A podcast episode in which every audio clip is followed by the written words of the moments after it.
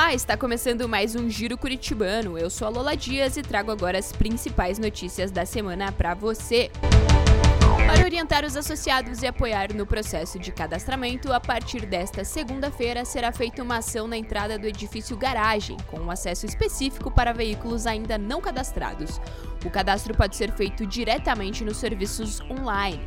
Lembrando que o prazo para cadastramento dos veículos é até às 23h59 do dia 6 de março.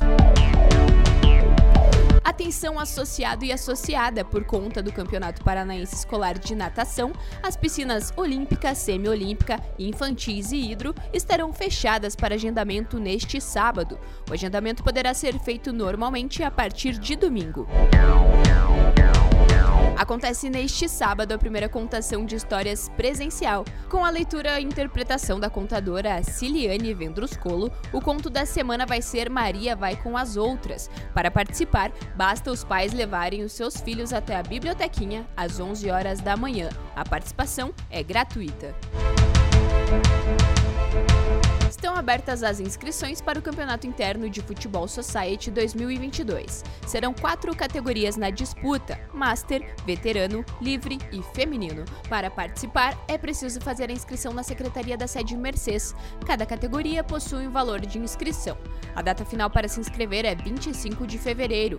O campeonato tem início previsto para 9 de abril nas quadras de grama sintética da Sede Mercês. Após o sucesso da última edição, o Salão Poti Lazarotto da sede Barão recebe no dia 12 de março, às 10 horas da manhã, o e-Cup Clube Curitibano FIFA 2021. Para participar, o associado deve preencher um formulário disponível no site do clube e pagar a taxa de 25 reais. As inscrições podem ser feitas até o dia 4 de março.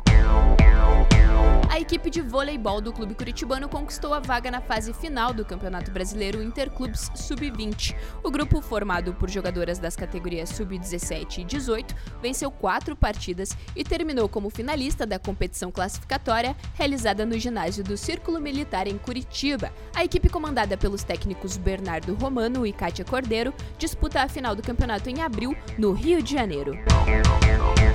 Essas são as principais notícias da semana e eu volto na próxima sexta-feira com mais. Até lá, tchau!